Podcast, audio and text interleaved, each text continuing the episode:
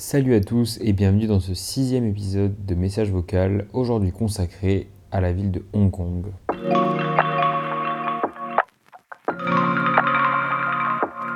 Après un épisode sur Tokyo où j'ai pas fait euh, de mini cours d'histoire, je vais juste vous expliquer un peu l'histoire de Hong Kong parce que comme Taïwan, elle est relativement intéressante. Hong Kong a été une colonie britannique à partir de 1842 et jusqu'en 1997. Il y a juste une courte période pendant la Seconde Guerre mondiale où Hong Kong a été occupé par les Japonais. Et en 1997, les Britanniques ont rétrocédé Hong Kong à la République populaire de Chine.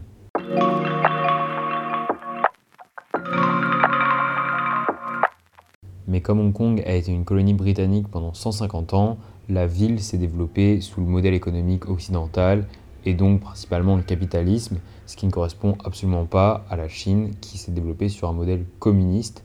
C'est pour ça qu'en 1997, au moment de la rétrocession, les Chinois et les Britanniques se sont mis d'accord sur une période de 50 ans, donc jusqu'en 2047, pour que Hong Kong garde une certaine forme d'autonomie par rapport à la Chine et au gouvernement chinois. Cela devait donc permettre à Hong Kong de s'adapter au fur et à mesure au système chinois et que ça soit pas trop un choc. Ce système s'appelle une RAS, Région administrative spéciale. En Chine, il y en a deux, il y a Hong Kong et il y a Macao. Macao, c'est à peu près la même chose que Hong Kong, c'est une grande ville qui a été une colonie portugaise cette fois-ci et qui a été rétrocédée à la Chine et qui, pareil, a, une, a un temps d'adaptation avant de redevenir pleinement chinois. Alors le fait d'être une RAS pour Hong Kong, ça signifie de ne pas avoir la même monnaie que la Chine, ils ont leur propre monnaie, ils ont leur propre gouvernement et appliquent leurs propres lois en partie. Il y a déjà des lois chinoises qui s'appliquent. Ils ont leur propre euh, indicatif de téléphone. Pour venir, par exemple, j'ai pas eu besoin de faire un visa, alors que si je veux aller en Chine, j'ai besoin de faire une demande de visa avec mon passeport. Donc voilà, c'est des petites différences comme ça qui normalement, au fur et à mesure des années, doivent s'estomper pour que Hong Kong devienne une ville chinoise. Sauf que le problème, c'est que beaucoup d'Hongkongais ne se sentent absolument pas chinois et hongkongais. C'est donc le mouvement démocratique de Hong Kong. Et à ça s'oppose euh, Pékin qui veut accélérer le rythme euh, de l'adaptation d'Hong Kong. Donc c'est la politique de Xi Jinping, le président chinois dont je vous ai parlé euh, dans l'épisode consacré à, à, Taipei et au Taïwan. C'est vraiment la même logique. Il ne veut pas attendre 2047 pour que Hong Kong soit pleinement chinois. Il a donc fait appliquer des lois et fait des manœuvres politiques pour que Hong Kong ait de moins en moins d'autonomie avant cette fameuse date ce qui ne plaît pas du tout aux Hongkongais parce que c'était pas le deal en quelque sorte. C'est pour ça qu'en 2019, quand une des lois visant à réduire l'autonomie de Hong Kong avant cette fameuse date a été votée à Pékin et mise en place par le biais d'un nouveau président nommé par Pékin à Hong Kong, a fait qu'il y a eu beaucoup de manifestations euh, de Hongkongais pro-démocratiques contre euh, l'armée ou la police de Hong Kong qui, elle, recevait des ordres directs de Pékin. Et donc on en a beaucoup parlé, même en France, de ces manifestations, parce qu'il y a eu beaucoup de blessés, voire de morts. Et depuis ces années-là, euh, Pékin renforce de plus en plus sa politique visant à ce que Hong Kong devienne une ville de Chine avant 2047. Voilà pour ce qui en est de la petite histoire de Hong Kong. Maintenant, je vais vous parler de ce que j'ai fait pendant mes deux jours.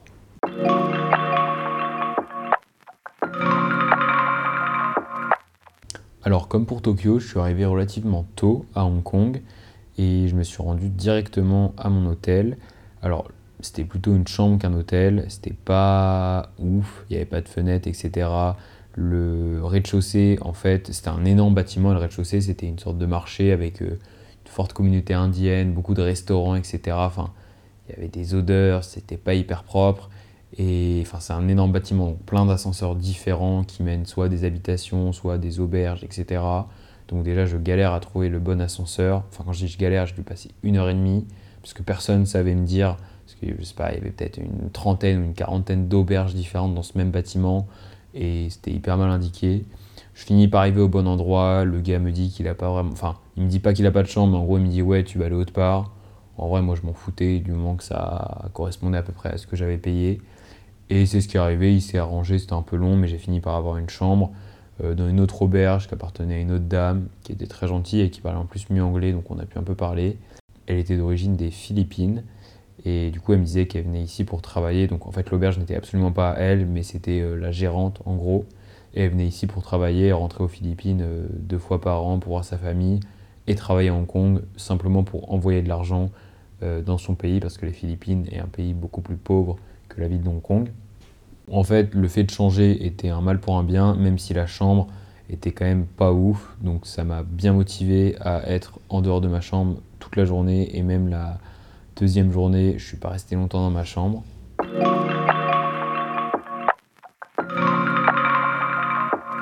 Alors géographiquement, Hong Kong c'est un petit peu particulier parce que elle est située sur plusieurs îles différentes, euh, des îles qui sont relativement proches, donc tu as plus l'impression en fait qu'il y a un fleuve qui passe entre les îles qu'autre chose, alors que c'est la mer. Et le centre-ville de Hong Kong se situe vraiment sur deux îles principales. Et donc ça fait comme euh, bah, deux rives différentes, avec euh, l'île qui est le plus au sud, qui est l'île peut-être la plus moderne, avec le quartier d'affaires, beaucoup de buildings, et l'île euh, plus au nord, qui est peut-être un peu plus ancienne, mais il y a tout autant de buildings qui font peut-être juste un peu plus vieillots. J'ai donc commencé ma première journée par aller faire une mini rando slash plutôt une balade en fait sur ce qu'on appelle The Peak, qui est en fait le point culminant de Hong Kong euh, et qui est une sorte de quand même petite montagne avec une forêt qui est aménagée avec un énorme centre commercial. Ça se fait pas du tout naturel parce qu'en fait pour y monter le plus simple c'est de prendre euh, pas un téléphérique mais euh, c'est un peu un tramway comme à Lisbonne en fait, les anciens tramways on va dire.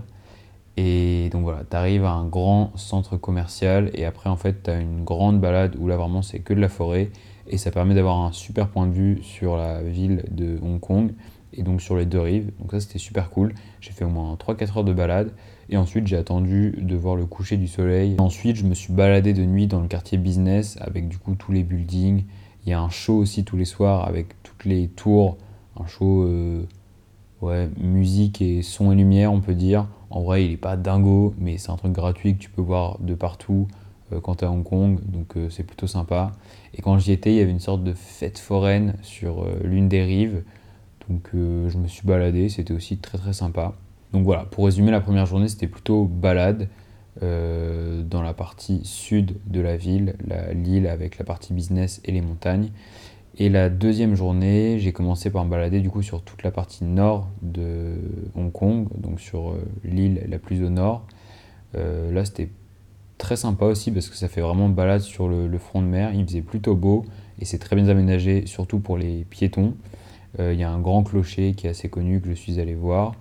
Et ensuite, euh, j'ai pris le ferry pour retourner là où j'étais la veille, euh, parce que c'est de cet endroit que part un train express qui mène à un téléphérique, et qui ce même téléphérique mène au, point culminant cette fois-ci d'une autre île qui appartient aussi à Hong Kong. C'est d'ailleurs l'île où se situe le nouvel aéroport international, qui en fait, euh, sur l'île, il y a 50% de l'île, c'est l'aéroport, et le reste, c'est des montagnes encore relativement bien protégées, avec à son sommet euh, le Big Buddha, qui, comme son nom l'indique, est un Big Buddha. Euh, c'était sympa à voir parce que bah, rien que le Big Buddha en lui-même est impressionnant, et sinon il y a d'autres temples et ça a été vraiment bien fait pour les touristes. Quand je dis bien fait pour les touristes, je parlais d'aménagement parce qu'il y a beaucoup de marches, etc. Et tout est bien aménagé pour que ça soit pas trop galère. Et les temples aussi ici étaient vraiment très jolis. Je suis resté presque 4 heures à cet endroit-là. Il faut dire que le téléphérique coûte relativement cher. Donc dans ces cas-là, je me suis dit, euh, je ne vais pas faire le simple aller-retour. Et une fois que je suis redescendu, je suis retourné sur les deux îles principales de Hong Kong et j'ai continué à me balader. Je suis allé cette fois-ci tout au nord de Hong Kong pour voir un autre temple, mais je suis arrivé trop tard et le temple était déjà fermé. Du coup, je me suis baladé dans le quartier qui était aussi euh, très sympa. Euh, j'avais oublié un adaptateur euh, au Japon, donc je suis allé dans un mall essayer de trouver cet adaptateur. Ça m'a aussi pris deux heures, je pense. Donc voilà, et le soir, pareil, je me suis rebaladé pour revoir le show. C'était le même, donc toujours pas ouf. Mais c'était sympa. J'ai vraiment bien aimé la ville le soir. Enfin, même la journée, c'était cool. Mais le soir, je trouvais que c'est peut-être l'une des villes où les buildings sont les mieux illuminés. Et le fait que ça soit sur les deux rives, euh, même si on est tout le temps dans une immense ville, on a l'impression d'avoir plein d'espace. Et voilà pour ce qui en est de la deuxième journée. Euh, j'ai fait beaucoup moins de monuments. Enfin, il y en a peut-être aussi beaucoup moins à voir par rapport à Tokyo ou à Taipei ou même les autres villes que j'ai faites euh, dans d'autres pays. Mais Hong Kong, moi, je me suis plutôt euh, baladé et j'ai vu les quelques endroits euh, qui étaient quand même très connus. Mais c'était plus de la balade, comme la ville s'y prêtait vraiment. Donc ça, c'était vraiment cool. Et du coup, après ce deuxième jour, je suis resté dans le même hôtel cette fois-ci. Et même si l'aéroport était aussi loin, j'avais pas trouvé d'hôtel pile à côté de l'aéroport qui était pas très cher. Du coup, le lendemain matin, je me suis réveillé à 3 heures. C'était un peu un bordel parce que je voulais prendre un Uber, mais il n'y avait pas d'Uber. Euh, il n'y avait pas de train express, donc j'ai dû payer un taxi, enfin que j'ai appelé comme ça, première fois que je faisais ça depuis que je suis arrivé en Asie, parce que souvent Uber ou Grab, tu es au moins sûr du prix, souvent c'est moins cher. Et là j'ai quand même vérifié que le taxi avait bien un compteur, il en avait un, je me suis dit ça va me coûter un bras, et en fait ça m'a coûté moins cher que si j'avais pris un Uber, donc euh, franchement c'était la bonne technique. Et du coup j'ai redécollé euh, très tôt le lendemain matin.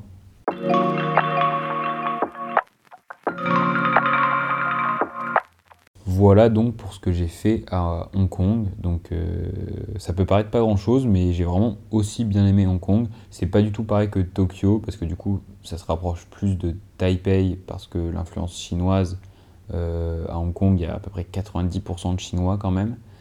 Euh, donc ça se rapproche même beaucoup de Taipei. C'est pas le même type de ville, parce qu'il y a quand même un côté aussi Singapour, avec le côté, ça a été développé par un pays occidental qui, est le Royaume-Uni. J'ai quand même vraiment beaucoup aimé me, balader à Hong Kong.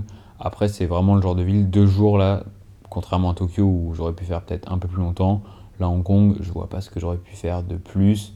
Euh, il y a si quelques musées qui peuvent être à voir, mais euh, comme à Tokyo, et enfin comme toutes les villes que j'ai faites depuis que je suis arrivé, souvent les, musées sont relativement chers, je trouve. Euh, souvent c'est pas très cher pour les locaux, mais pour les internationaux c'est plus cher voilà, quand il n'y a pas de musée à faire, à part se balader et regarder les quelques monuments euh, qui sont sympas, il n'y a pas non plus 36 euh, 000 trucs à faire. Donc deux jours, je pense que c'était le, bon timing avant de partir à Hanoï au Vietnam.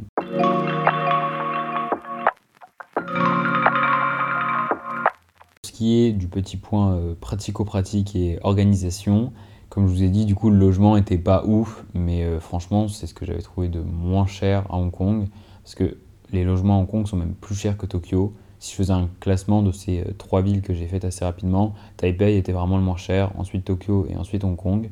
Pour ce qui est du coût global de la vie, euh, franchement, c'est comme Tokyo à peu près, je dirais. C'est vraiment les prix d'une grande métropole développée euh, comme, comme en Europe, comme en Amérique. la nourriture, franchement, c'est facile de trouver pour pas trop cher, pour 7-8 euros à vrai dire. Après, si tu veux faire un vrai resto, Franchement, c'est les mêmes prix qu'en France, je dirais. Mais euh, moi, j'arrivais toujours à trouver des petits trucs pas hyper, hyper chers.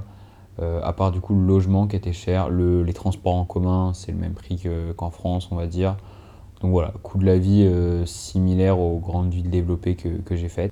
En parlant d'ailleurs de prix du métro, comme à Tokyo, franchement, le métro à, Hong Kong est hyper bien foutu. Il est même mieux fait, je dirais. Je pense que c'est, il est équivalent à celui de Singapour. Juste, c'est pas possible de, payer avec son téléphone ou sa carte bancaire. Mais là, cette fois-ci, contrairement à Tokyo, j'avais pris un pass de 48 heures et j'ai dû le recharger plusieurs fois. Mais pareil, en vrai, c'est comme Tokyo là, par contre, pour le recharger, tu es obligé de le recharger en cash et tu es obligé d'aller voir un, un, employé à un bureau. Donc bon, ça, c'est pas hyper pratique. Mais à chaque fois que je dis ça, mais je pense qu'à Paris, euh, c'est pas mieux foutu pour les touristes. Mais du coup, voilà, le métro hyper bien fait, un réseau où tu peux aller partout, les connexions sont rapidement, c'est facile de tout comprendre, c'est propre. Pareil, les gens sont relativement bien éduqués, il n'y a pas de téléphone dans les métros, etc. Donc très agréable. Et j'ai passé quand même pas mal de temps. Donc, par exemple, pour aller au Big Buddha, il y avait une heure de métro avant d'arriver au téléphérique parce que, voilà, malgré le fait que ce ne soit pas une ville non plus qui, euh, qui soit sur, sur des dizaines d'îles, elle est sur deux îles principales et son aéroport est sur une île qui est beaucoup plus loin.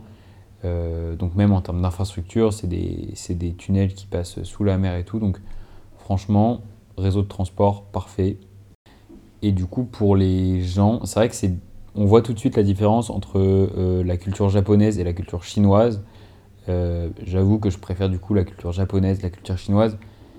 Je sais pas, je pense qu'il faudrait que j'aille en Chine longtemps pour vraiment analyser, mais je trouve que les gens sont un peu plus agressifs euh, dans, dans, leur façon de, de, te parler, etc. Parce que là, du coup, les gens les plus sympas avec qui j'ai discuté à Hong Kong, même s'ils n'étaient pas nombreux, c'était euh, la dame de mon hôtel et une autre dame que j'ai rencontrée dans le métro. Et c'était deux personnes qui étaient, bah, du coup, la dame de l'hôtel qui était d'origine euh, philippine et l'autre d'âme malaisienne, il me semble. Parce que oui, Hong Kong a recours à une main-d'œuvre très peu chère qui vient des pays alentours comme Malaisie, Indonésie ou les Philippines. Et je trouve que c'était eux les plus sympas parce que du coup, les Hongkongais, donc les, les Chinois, ouais, je sais pas pourquoi, je les trouve peut-être un peu moins sympas. Même si là, j'ai passé que deux jours et j'ai peut-être juste rencontré les, les, les mauvaises personnes.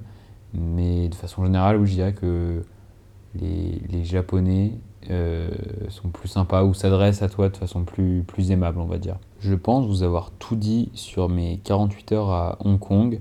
C'est vrai que contrairement peut-être à Taipei et surtout par rapport à Tokyo, je suis moins allé voir de monuments ou de quartiers qui sont un peu iconiques, enfin très connus à l'étranger. Je me suis plutôt baladé, donc c'est plus compliqué de vous retranscrire euh, ce que je pense ou ce que je vois quand je me suis juste baladé à travers la ville.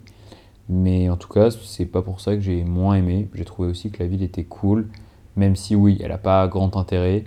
Euh, c'est comme Singapour, voire peut-être encore moins que Singapour, parce que Singapour, on peut y rester trois jours facile. Je trouve là deux jours vraiment, c'est bien. Donc si tu fais une escale pour aller dans un autre pays ou pour aller en Chine euh, continentale, c'est bien, mais aller exprès à Hong Kong en voyage, je suis pas sûr que c'est un grand intérêt.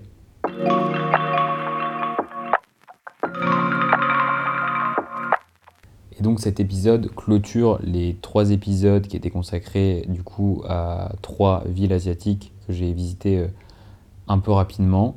Et je voulais faire un mini bilan parce qu'au début je me suis dit ça va peut-être être hyper rapide. C'est vrai que c'était rapide en termes de rythme euh, parce qu'en fait il y avait quand même beaucoup de temps de vol à chaque fois. Euh, et puis il y a eu le changement, euh, il y a eu le passage en heure d'hiver qui s'est fait, je crois, à Hong Kong, alors qu'il s'est pas fait à Tokyo. Donc bon, enfin, en 4 jours, j'ai fait, je crois, 3 ou 4 fuseaux horaires avec le décalage en plus du, du changement d'heure. Euh, donc c'est vrai que c'était un petit peu rapide, mais je trouve que j'ai quand même réussi à profiter. J'étais relativement très fatigué quand je suis arrivé au Vietnam après Hong Kong, mais je ne suis pas déçu. Je suis content d'avoir vu ces trois villes qui, de prime abord, peuvent être relativement similaires. Et c'est vrai qu'on m'a demandé, là, quand je suis arrivé au Vietnam, s'il y en a une que j'avais préférée. Et comme je les trouve relativement différentes, même si, oui, ce sont trois grandes villes asiatiques et que ces trois villes se ressemblent par rapport à nos villes européennes, mais au sein des villes asiatiques, je trouve qu'elles sont toutes différentes, même si Hong Kong et Taipei se ressemblent par le fait qu'il y ait une influence chinoise qui est très importante. À part ça, sinon, c'est trois villes qui sont différentes et je les ai aimées pour euh, des motifs différents. Même si Tokyo, je trouve que c'est là où il y a le plus de choses à faire. Donc peut-être que oui, j'ai préféré Tokyo. Mais il y a des points à Hong Kong que j'ai trouvé hyper cool et à Taipei aussi. Donc je pourrais pas faire de réel classement. Mais de façon générale, je pense que ça n'a pas été une erreur de faire cette semaine un petit peu rapide et qui a malheureusement beaucoup pollué la planète.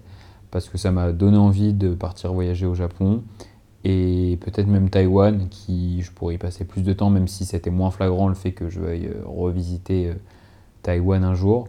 Et Hong Kong, ça m'a permis, comme Singapour, en fait, de visiter parce que j'étais en Asie, parce que je sais très bien que je ne serais jamais allé exprès visiter Hong Kong.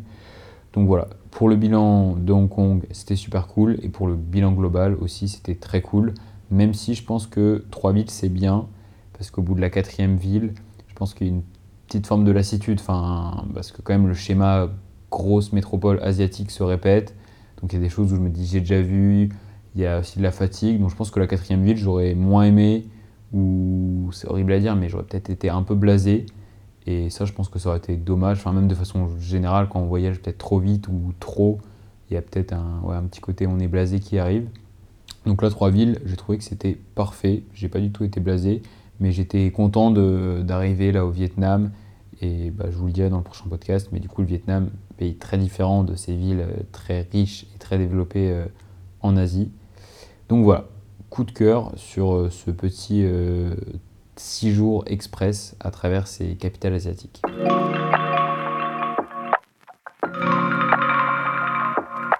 C'est donc la fin de cet épisode consacré à Hong Kong et aussi un petit bilan sur euh, les deux épisodes qui précèdent celui-ci.